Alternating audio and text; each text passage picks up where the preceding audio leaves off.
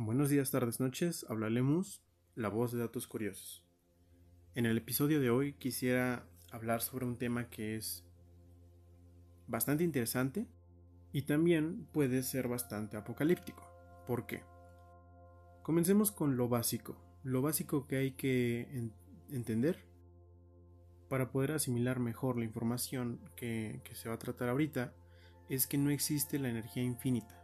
La energía infinita es físicamente imposible. Y un ejemplo para comprender que no existe energía infinita es el famoso movimiento perpetuo. Estoy hablando de aquellas estructuras que son creadas, algunas son reales, creadas este, con, con objetos y materiales reales, otras son generadas por computadora, pero intentan generar movimiento perpetuo.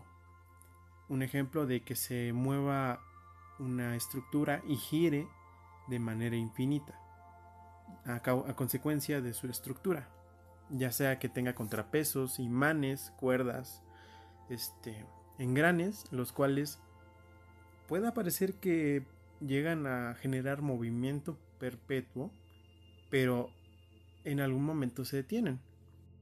Así que cuando veas un video en el cual se muestra una estructura que se mueve y genera movimiento y genera movimiento y así, es muy probable que sea una representación porque eso realmente no, no existe. Hay cosas que sí, sí se pueden mover por mucho tiempo, por bastantes minutos, por alguna, algunas decenas de minutos, pero eso ya estamos hablando de objetos que tenemos que mover nosotros, es decir, necesita de, nuestra energía para que ellos también tengan la energía de moverse. Y no, yo estoy hablando de los aparatos de supuesto movimiento perpetuo, el cual significa que con que le des un empujoncito ya se mueva por toda la eternidad. Y eso no, no existe. A fuerzas tiene que haber algo que lo vuelva a mover. Ok, esto es un concepto bastante simple ya. Entonces, al decir que no existe energía infinita,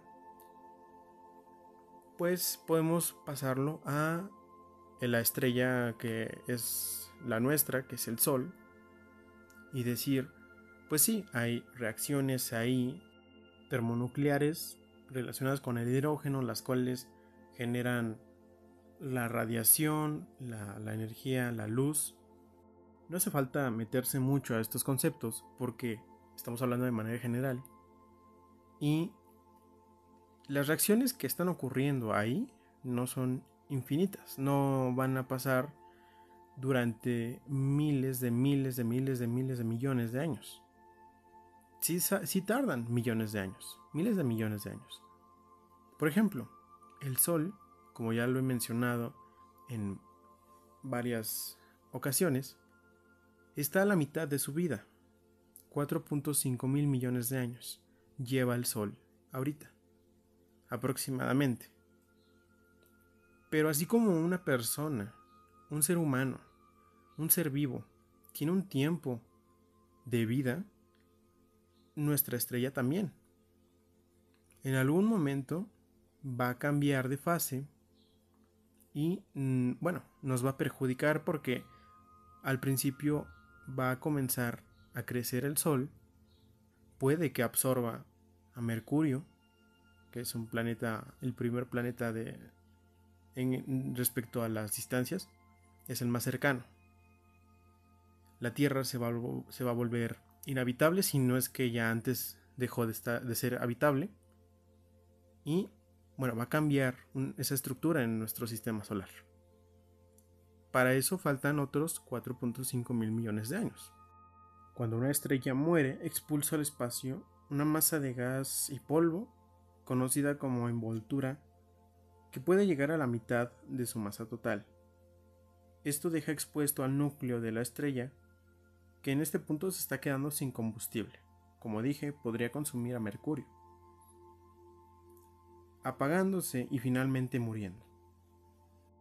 Así que si nos quedamos, si es que seguimos en ese momento como civilización, este, nos quedarían 10.000 años de, de tiempo más en las que el Sol siga brillando.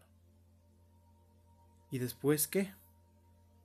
Hay un documental bastante interesante que se puede buscar como Time Lapse del fin del universo. Y es una animación bastante ilustrativa que explica cómo prácticamente el universo se va a apagar. Entonces, para entender eso necesitamos comprender que la energía infinita no existe. En algún momento se termina se transforma. La energía no se crea ni se destruye, solo se transforma. Pues en qué se transforma? En algo menor. La mayoría de las veces. En algo menos energético. Entonces, si ya estamos hablando de que la estrella, la nuestra, el sol, dejó de iluminar, de dar calor, automáticamente cualquier situación, cualquier planeta, que ya de por sí, Júpiter, Saturno, Urano, Neptuno, todos ellos ya son planetas gaseosos, ya no son rocosos, como Marte, que sí puede ser en algún momento, si es que con los estudios que están haciendo actualmente es habitable, pues ahí llegamos. Pero ¿qué hacemos cuando no tengamos una estrella? Viajar, a la estrella más cercana, como lo comenté en el episodio anterior, el cual habla de la naturaleza de la luz. Ahí se concluye, bueno, se puede concluir lo poco viable que es pensar en eso, al menos desde ahorita. Si en algún momento podríamos llegar a hacer magia realmente y literalmente, pues ya, nos vamos a otra estrella. Suponiendo que ocurrió eso, el sol se apagó, nosotros nos fuimos a la estrella más cercana que está a 4 años luz de distancia. Em, hablando, suponiendo que ya tenemos la tecnología de hasta no depender de un planeta, sino orbitar alrededor de una estrella, pues esa estrella en algún momento también se va a apagar. A esto es a lo que voy. Porque aquí ya también se meten los tipos de civilizaciones. Estamos hablando de una civilización que puede subsistir y obtener energía de su estrella, rodeándola de paneles solares, absorber la, energía directamente de su estrella. Este tipo de teorías puede generar, eh, por ejemplo, si estamos mirando una estrella y de la nada se oscurece, pero no se convierte en una supernova y es constante. Teóricamente, por esa teoría de las civilizaciones, podríamos pensar en algún momento, sin confirmar nada, obviamente, decir, pues ya una civilización cubrió su estrella y está obteniendo la energía de manera más eficiente que estar esperando a que llegue a su, planeta. Pero bueno, esto ya son otros temas. Entonces, ya suponiendo que llegamos y nuestra estrella se empieza a apagar otra vez y tenemos la energía suficiente y el poder como para llegar a otro planeta, con, bueno, en otro sistema solar, con otro sol, con otra estrella, y se vuelve a apagar otra vez. Aquí es entonces cuando llegamos a la realidad, porque estamos hablando, lo, así como lo estoy diciendo, pues puede parecer muy, muy rápido, ¿no? Chin, ya se apagó la estrella, vámonos a otra, chin, ya se apagó. Pero obviamente pues hay miles de millones de años entre una, un, un evento y otro. Pero al fin y al cabo se están apagando. Y así como ya sabemos la edad de, de nuestra estrella, así como podemos saber la edad de otra estrella, ya que sabemos cómo se comporta la materia, y viendo los mecanismos de la química, estos mecanismos nos indican que dentro de más o menos 13.8 por 10 a la 9 años, toda la materia del universo desaparecerá.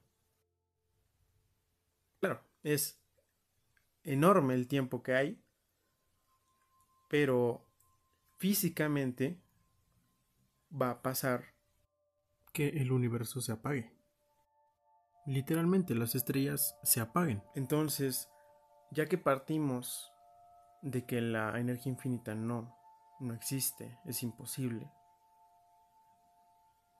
podemos concluir que en algún momento todas las estrellas se van a apagar. Todas. Ninguna estrella es perpetua. Hasta los agujeros negros se evaporan. Ya que como vemos, está el típico agujero, está la imagen de, una galaxia espiral, ¿no? Y hay un rayo hacia arriba y un rayo hacia abajo de, de la galaxia.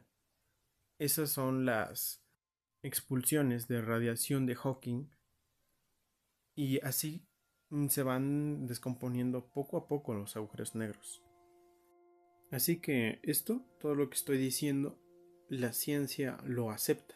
Hay, los astrofísicos aceptan todo esto. Lo dicen, de hecho. Por esto mencionaba que era un tema apocalíptico porque ya no solamente hablamos de una guerra o la desaparición de una civilización, sino que estamos hablando del fin, del fin del, universo. Porque ¿en qué momento te pones a pensar que esto va a ocurrir? Realmente tienes que tener un impulso de conocimiento para concluir todo esto. Gracias a todos los estudios que tienen estos astrofísicos, podemos ya darnos cuenta de, de para dónde va, ¿no? Porque sí, cuando te dicen nada es para siempre, literalmente nada, ni siquiera toda nuestra existencia, en el sentido de todo lo que vemos y conocemos, hablando de no simplemente de, nuestro, de nuestro planeta, sino que hablando del planeta de determinada galaxia, determinados miles de millones de años luz, es que nada, nada es para siempre. Y por si fuera poco, eh, hay una segunda teoría de astrofísicos con la que comulgan cada vez más de ellos. Esta propone que la expansión del universo continuará eternamente bajo el efecto de la energía oscura, dando lugar a un universo cada vez más frío y degradado. Y así es como se rigen las reglas en nuestra existencia, en nuestro universo mismo. ¿En algún momento llegaste a pensar en esto? Yo la verdad, yo creo que nunca se me hubiera ocurrido. Así que, bueno, espero que hayas aprendido algo, que hayas visto desde otro punto de vista la realidad, porque pues es lo único que, que vivimos. Y obviamente ponerle atención más al presente, ¿no? ¿Ok? Espero que hayas aprendido cosas nuevas y que hayas reflexionado otras también. Muchas gracias por haber escuchado. Recuerda que lo importante no solo es aprender, sino también enseñar. Gracias.